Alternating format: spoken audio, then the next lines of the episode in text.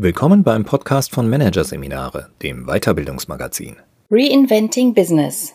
New Work größer denken von Silvia Lipkowski.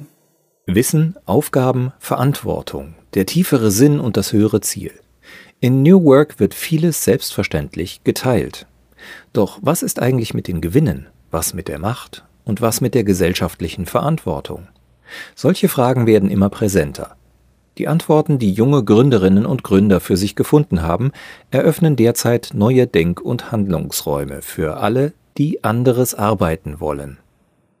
Zugegeben, Naomi Ryland ist mit sehr hohen Zielen gestartet, als sie 2014 ihre Firma TBD gründet. Sie will mit ihrer Jobbörse und Online-Community die Menschen helfen soll, sinnstiftende Arbeit zu finden, zur größten globalen Marke für Impact-Berufe werden, finanziell unabhängig sein, Spaß bei der Arbeit haben und ein bisschen die Welt verändern. Und sie will dabei mit ihren Mitgründerinnen in ihrem Unternehmen alles anders machen. Besser, menschenorientierter, freudvoller. Gescheitert ist sie zunächst aber vor allem an letzterem. Obwohl wir nette Chefinnen waren, hatten wir es irgendwie geschafft, die Arbeitsatmosphäre zu vergiften, stellt Ryland einige Jahre nach Gründung ihres Sozialunternehmens erschüttert fest. Die junge Gründerin muss erkennen, dass sich Arbeit gar nicht so einfach verändern lässt, wie es der aktuelle New Work Hype gerne vorspiegelt. Kollaborativ arbeiten, voneinander lernen und zusammen Verantwortung übernehmen, dazu Vertrauen statt Kontrolle, Eigenverantwortung statt Ansagen, Inspiration statt Effizienzdruck. Solche Forderungen klingen verheißungsvoll. Dabei wird gern übersehen, dass die größeren Zusammenhänge unangetastet bleiben. Der Gewinn muss gesteigert, die Marktposition gefestigt, das Controlling bedient und die Motivation gesteigert werden. Wenn's hilft, dann eben auch über einen passenden Purpose. Diese Diskrepanz zwischen der alten Welt und den neuen Ansprüchen wird schon lange kritisiert. Immer wieder weisen Expertinnen ebenso wie Vordenker und Visionärinnen darauf hin, dass das, was heute vielen als New Work gilt, doch oft nur Management im neuen Gewand ist, wie New Work-Koryphäe Stefan Grabmeier es formuliert.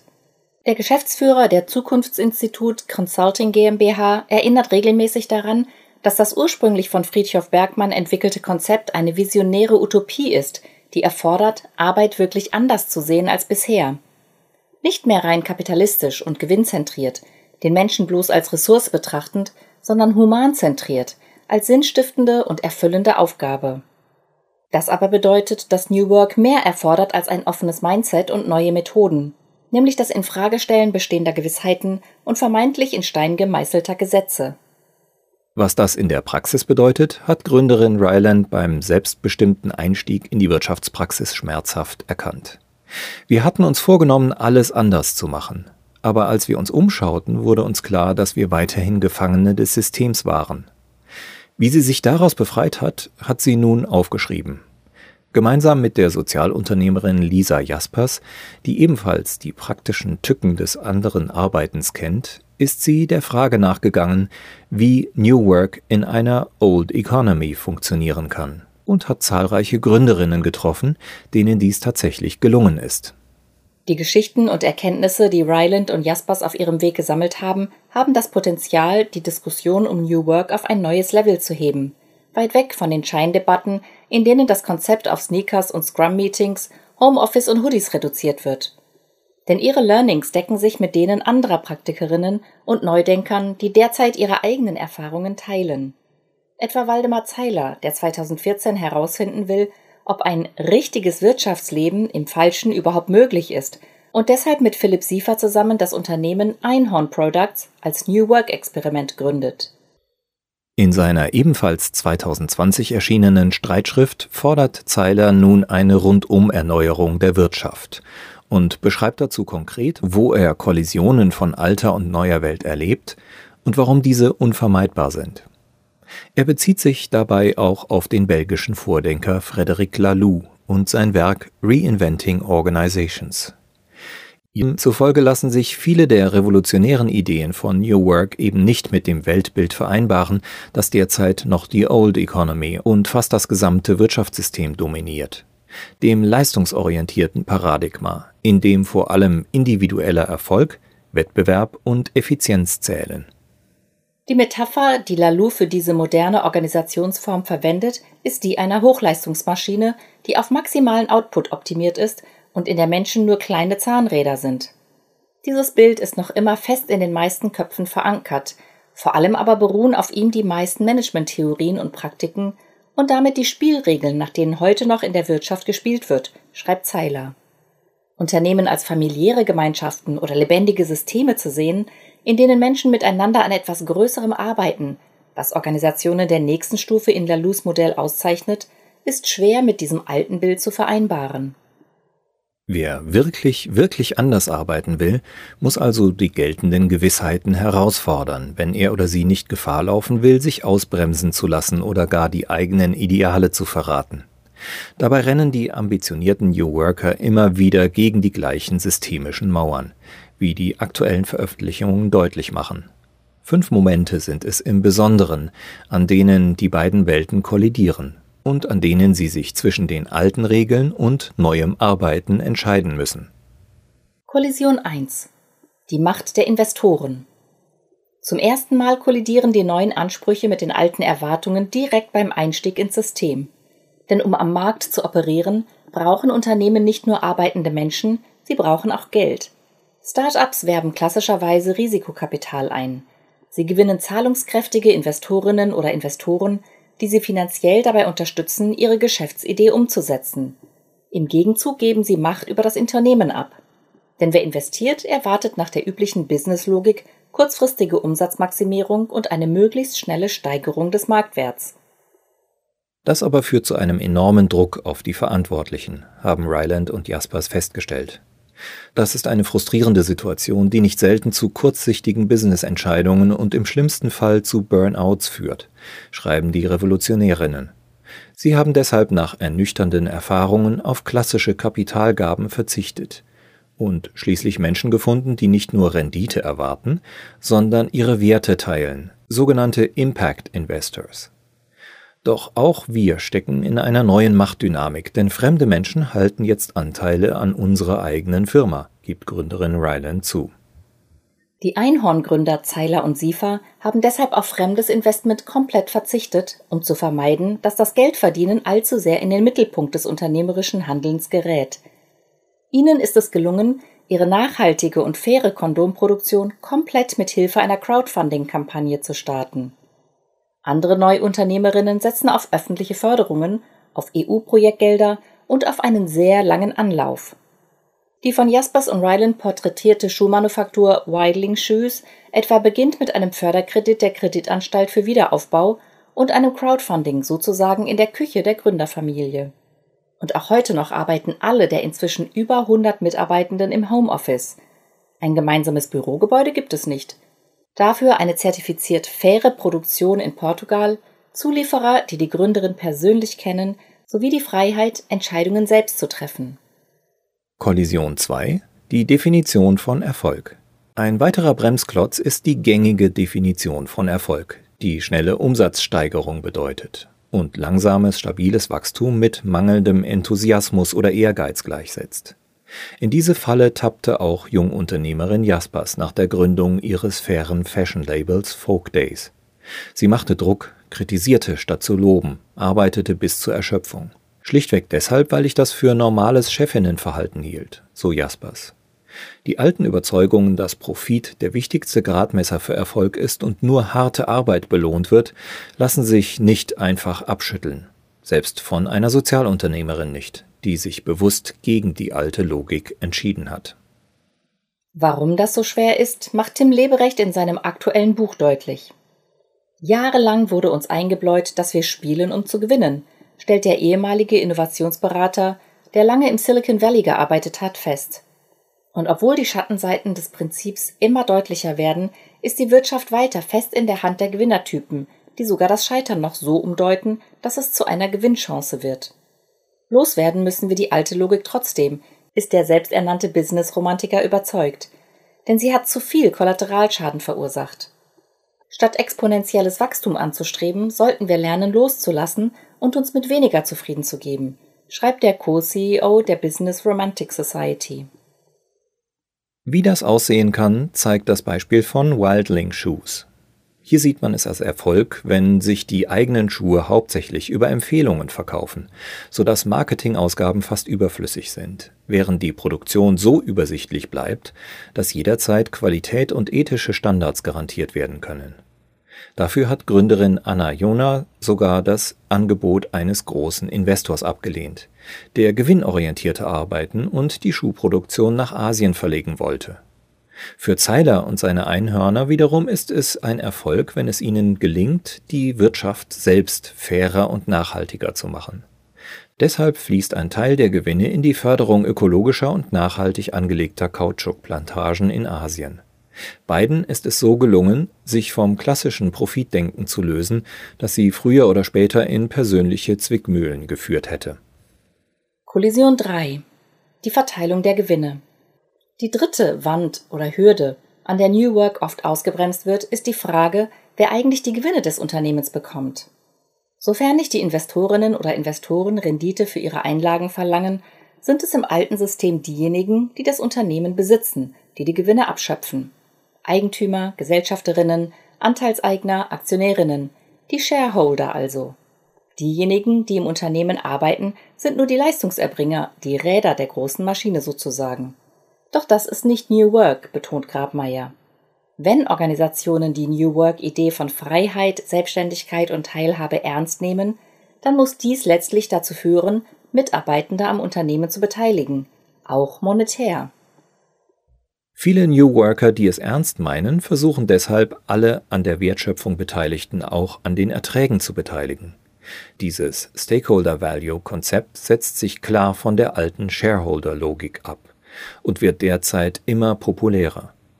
Die von Jaspers und Ryland als Business-Revolutionärin porträtierte Stephanie Shirley, die schon in den 1960er Jahren eine Softwarefirma gründete, hat die Idee allerdings schon praktiziert, bevor sie ihren Namen hatte. Sie beschloss früh, die Inhaberschaft mit ihren Mitarbeiterinnen, bis 1975 waren es tatsächlich nur Frauen, zu teilen. Von 1991 bis zum Verkauf der Firma 2007 hielten schließlich die Beschäftigten eine Mehrheit der Anteile und die Entscheidungsmacht. Die Firma gehörte tatsächlich ihnen, betont die 87-jährige New Work-Pionierin, die heute eine der reichsten Frauen Großbritanniens ist. Noch einen Schritt weiter sind die Einhörnerzeiler und SIFA gegangen. Sie haben ihr Unternehmen an sich selbst verschenkt. Seit Dezember 2019 ist Einhorn Products sogenanntes Purpose-Unternehmen in Verantwortungseigentum. Aus meiner Sicht ist die Eigentumsstruktur eine wesentliche Voraussetzung, um New Work und alles, was damit einhergeht, überhaupt erst umsetzen zu können, begründet Einhorn-Gründer Zeiler diesen Schritt. Das von ihnen gewählte rechtliche Konstrukt soll nicht nur eine breitere Mitsprache der Mitarbeitenden sicherstellen, es soll vor allem auch dafür sorgen, dass alle Gewinne ausschließlich in die Firma fließen und dass dies auf Dauer auch so bleibt. Zeiler und sie verhalten zwar noch Anteile, können aber weder Gewinne abschöpfen noch ihre Firmenteile verkaufen oder vererben. Stimmrechte haben sie nur, solange sie noch selbst im Unternehmen arbeiten. Eigentümer von Einhorn Products ist damit streng genommen der Unternehmenszweck selbst, der Purpose. Er kann von keiner Investorin, keinem wankelmütigen Eigentümer und keiner Erbin mehr verwässert werden. Genau diese Idee steckt auch hinter dem von dem kanadischen Beratungsunternehmen Encode.org entwickelten For-Purpose-Konzept. Auch hier ist die Grundidee, dass das Unternehmen nur sich selbst gehört. Das auf dem Organisationsansatz Holacracy basierende Betriebssystem verteilt die Macht entsprechend neu. Der Sinn des Unternehmens ist das oberste Ordnungsprinzip und alle, die daran beteiligt sind, stellen als Purpose Agents ihre Arbeitskraft oder ihr Kapital zur Verfügung, um diesen Sinn in der Welt voranzubringen. Gewinn durch Sinn wird so Realität, findet Encode Gesellschafterin und Juristin Jo Aschenbrenner, die das Konzept in einem aktuellen Buch vorstellt und mit verschiedenen Unternehmen weltweit praktisch umsetzt. Kollision 4 Investitionen in Inner Work. Früher oder später müssen New Work-Enthusiasten auch mit dem Dogma der Effizienz brechen, nämlich dann, wenn sie realisieren, wie viel Persönlichkeitsentwicklung sie brauchen. Denn alle Autorinnen und Autoren haben auch festgestellt, an das Arbeiten, das geht nicht auf Knopfdruck. Weder kann man im eigenen Unternehmen plötzlich die perfekte Chefin sein, noch lässt sich Teams Selbstorganisation einfach verordnen. Das ist in etwa so, als ob man ein Industriehuhn, das sein ganzes Leben in einer geschlossenen Hühnermastanlage ohne Sonnenlicht verbracht hat, auf einmal in die Wildnis entlässt und sagt, du bist frei, entfalte dich, musste Zeiler feststellen, der bei Einhorn schon kurz nach der Gründung auf Hierarchie verzichten wollte.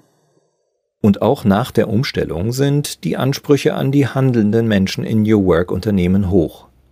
Selbstorganisation braucht eine gewisse entwicklungspsychologische Reife und persönliche Kompetenzen, die im alten System von Schule und Business nicht vermittelt werden.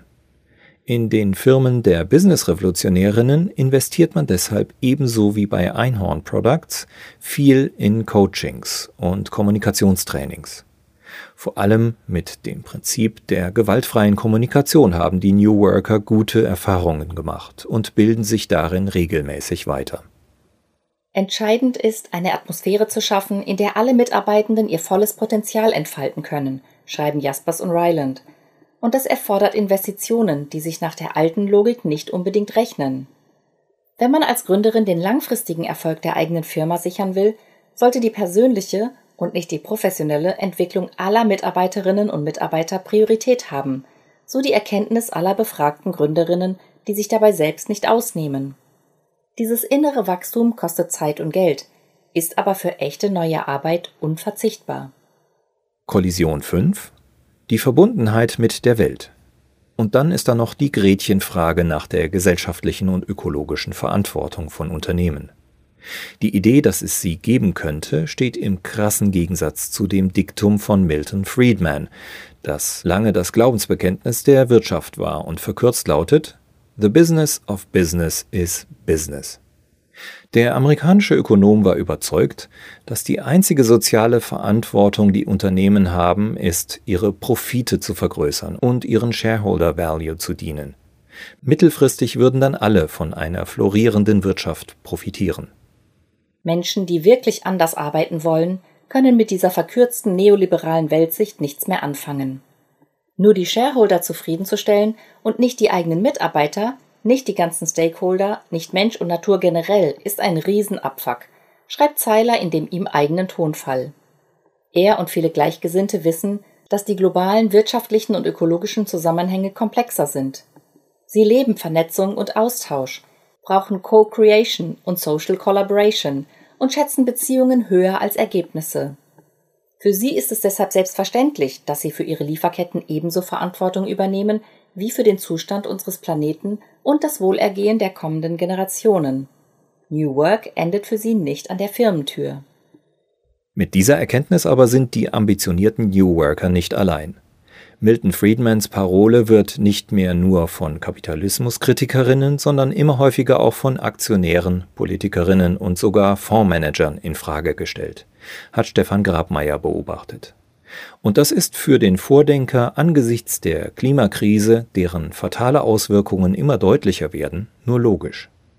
Die Ökonomik der vergangenen 250 Jahre kalkuliert mit der Logik des unendlichen Wachstums und hat uns in die bedrohliche Situation geführt, in der wir heute leben, schreibt der Berater in seinem Blog, der 2019 mit seinem Future Business Kompass bereits eine eindringliche Kritik am Status quo vorgelegt hat.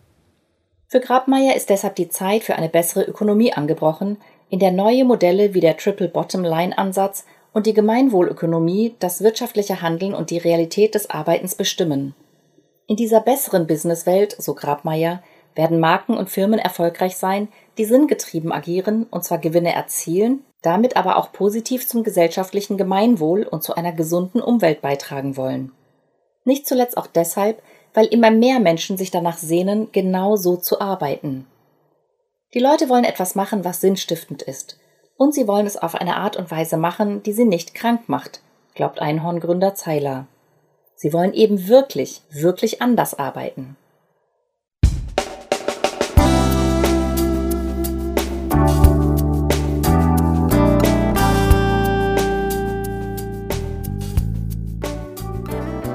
Sie hatten den Artikel Reinventing Business New Work größer denken von Silvia Lipkowski aus der Ausgabe März 2021 von Managerseminare, produziert von Voiceletter. Weitere Podcasts aus der aktuellen Ausgabe behandeln die Themen Agilität in Organisationen, Mission Impossible und Mindset entwickeln, entstörtes Denken. Weitere interessante Inhalte finden Sie auf der Homepage unter managerseminare.de und im Newsblog unter managerseminare.de/blog.